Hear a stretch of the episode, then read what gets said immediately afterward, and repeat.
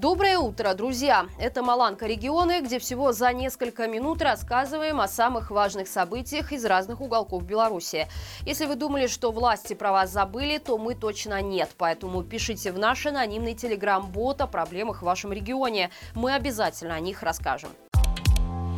На Нафтане и Полимире в течение недели задержали более 10 работников. Причиной повышенного внимания силовиков стали подписки на ресурсы, которые признаны в Беларуси экстремистскими, а также оскорбительное высказывание в адрес высших должностных лиц.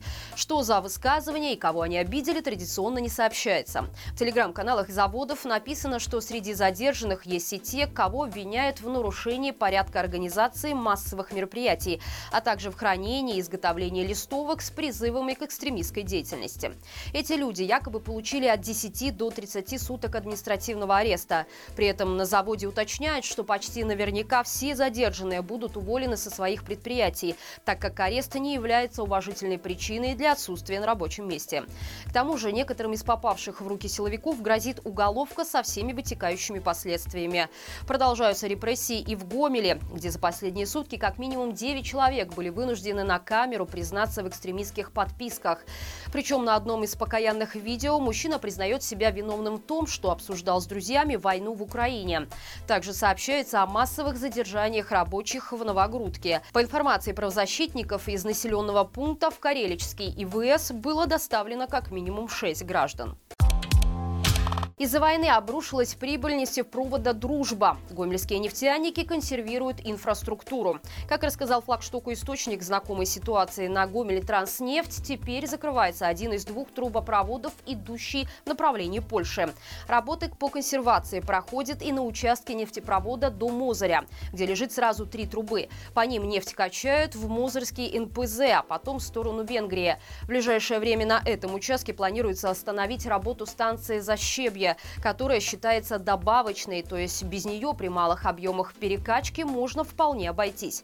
По словам собеседника флагштока, теперь можно говорить как минимум о десятикратном обвале прибыли предприятия. Естественно, информация об экономической ситуации Гомель Транснефти нигде не публикуют. Однако ее можно подтвердить из открытых источников. Например, в 2020 году совокупный объем транспортировки нефти через Гомель Транснефть Дружбу составлял 61 миллион тонн. Более половины всего объема направлялось из России в сторону Польши. Еще 12 миллионов тонн шло на границу с Украиной для последующей транспортировки в Венгрию.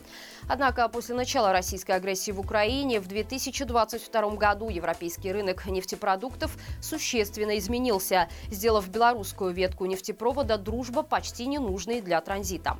В феврале этого года по инициативе России были прекращены поставки нефти в Польшу, поэтому теперь эта ветка нефтепровода используется только для перекачки казахстанских казахской нефти в Германию. А это всего 1 миллион тонн.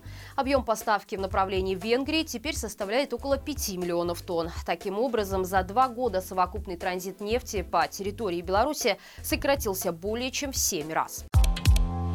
Браславе более двух с половиной тысяч жителей не заняты в экономике. По сравнению с прошлым годом эта цифра увеличилась сразу на 20%. По данным Белстата, год назад в городе проживало 23 900 человек. Если представить, что население райцентра не изменилось, то получается, что каждый десятый житель города теперь признан тунеядцем. К слову, год назад сообщалось, что количество граждан, занятых в экономике района, составило 8 621 человек. То есть работающих жителей региона миллиона всего в три с половиной раза больше, чем безработных. Отсутствие возможности хоть как-то трудоустроиться теперь является самой актуальной проблемой для большинства белорусских регионов. Как правило, местные власти замалчивают или фальсифицируют данные, связанные с реальной безработицей. Однако порой чиновники теряют бдительность и реальное положение дел в цифровом выражении вылазит наружу. В эти моменты очень хочется получить разъяснение, каким же образом при таких показателях в регионах общебелорусская статистика Статистика уже много лет говорит о том, что безработица в стране не превышает и 1%. С 1 сентября 2023 года единственный общеобразовательный лицей Борисова прекратит свое существование. Как пишут местные пропагандисты, это решение имеет под собой глубокое основание. Новым кодексом об образовании предусмотрены условия функционирования таких учебных заведений. Например, они должны располагать общежитием, где будут представляться места приезжим учащимся. Так вот, у Борисовского лицея как раз таких нет. По словам начальницы управления по образованию Борисовского райисполкома, Госдума, прежде чем пойти на закрытие лицея, была проанализирована ситуация в регионе.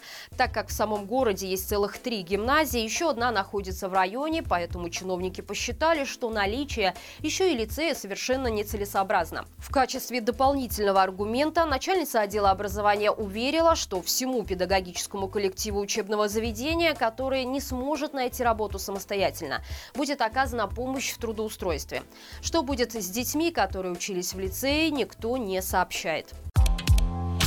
Друзья, на нашем втором канале Маланка Лайв вчера состоялся прямой эфир нового ток-шоу «Надо обсудить». Собрали разные мнения военных экспертов и политологов на тему возможной мобилизации в Беларуси. Э, кто пропустил, присоединяйтесь и, конечно же, ставьте лайки. Ссылку на эфир мы оставим в описании. Пишите также в комментариях под этим выпуском, верите ли вы в то, что Лукашенко начнет в Беларуси мобилизацию. До встречи завтра и живи Беларусь!